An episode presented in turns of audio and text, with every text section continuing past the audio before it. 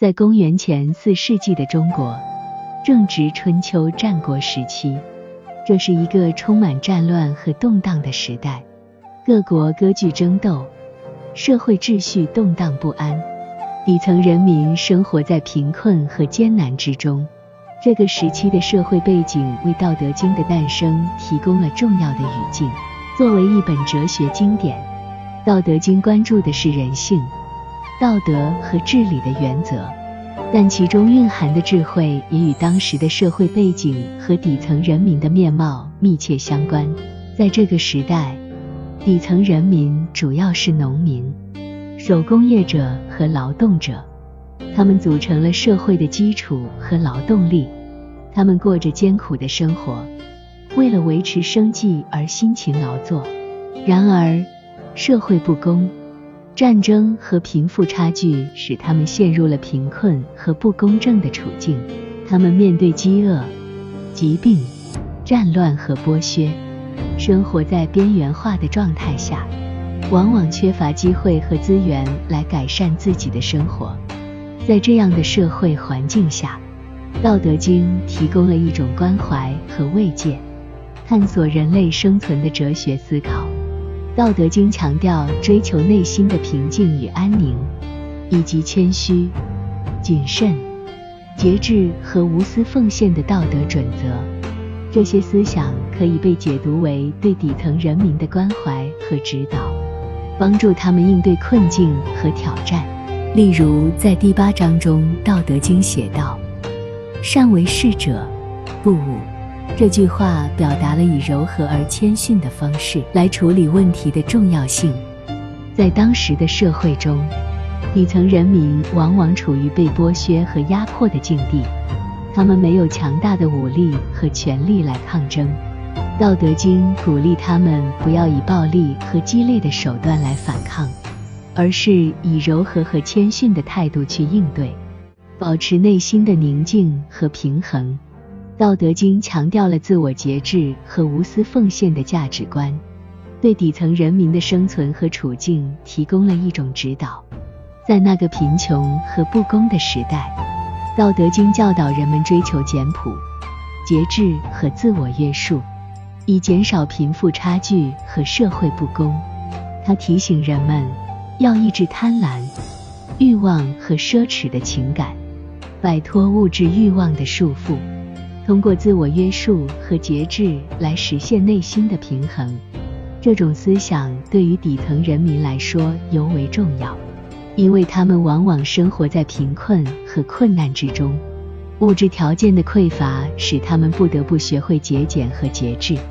道德经》中的一句著名的话：“为学日益，为道日损”，表达了在追求学习和修身的过程中。要以谦虚的态度不断进步，不断修正自己的错误。这种态度与底层人民面对困境时的奋斗精神是相契合的。此外，《道德经》中的思想也关注着底层人民在社会中的地位和与权力的关系。他提倡领导者应当以柔弱、谦逊和善良为美德，而非以权力和暴力来压制人民。这种观点反映了当时社会中底层人民对于权力滥用的痛苦和反抗的期待。在《道德经》中，强调以温和和谦逊的方式来治理国家，以实现社会的和谐和安定。这种观点对于底层人民来说具有重要意义，因为他们经常成为社会权力的直接受害者。《道德经》中的一句著名的话：“治大国若烹小鲜。”强调通过温和和谦逊的方式来治理国家，让人民能够过上安定和谐的生活。另外，《道德经》中强调与自然的和谐共处，关注自然的变化和顺应自然。这一观念对于底层人民来说尤为重要，因为他们通常更加依赖自然资源和环境，与自然界的关系更加密切。《道德经》鼓励人们珍惜自然，保护环境，以实现与自然的和谐共生。这种观点也与底层人民的生活现实相契合。因为他们经常依靠自然资源来维持生计。他们深知，如果自然环境受到破坏，将会对他们的生活产生巨大的影响。在《道德经》中，还包含了对社会伦理和家庭关系的思考。他提倡家庭和睦、亲情深厚，以及社会成员之间的和谐相处。这种观念反映了底层人民对于家庭关系和社会关系的重视。